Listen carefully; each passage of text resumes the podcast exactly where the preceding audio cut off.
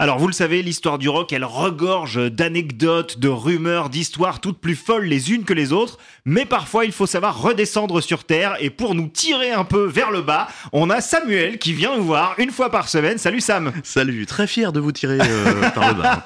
Et aujourd'hui, tu vas t'attaquer quand même à un sacré gros morceau, puisqu'il est souvent question euh, d'occultisme, de satanisme dans l'histoire du rock. Et aujourd'hui, on va parler de Led Zeppelin, c'est tout de suite dans les Fake Rock News.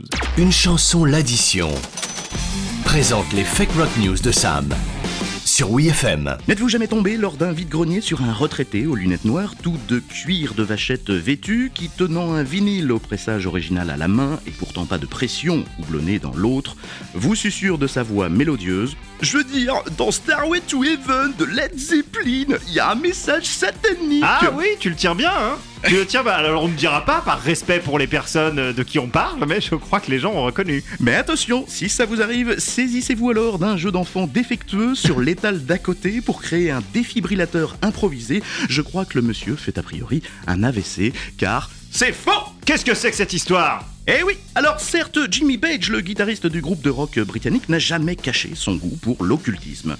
Jusqu'à même faire l'acquisition du manoir du mage Crowley sur les bords du Loch Ness et être représenté au sein du groupe par un symbole issu d'un grimoire de magie.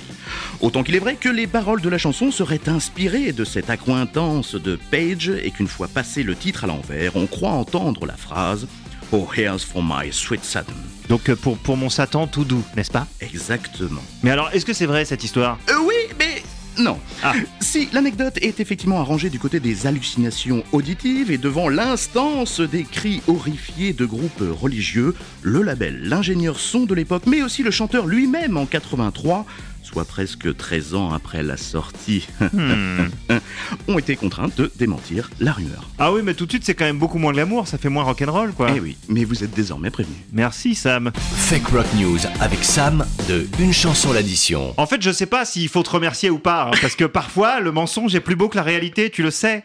C'est vrai. On se retrouve néanmoins la semaine prochaine pour un nouveau poteau rose découvert. Salut Ciao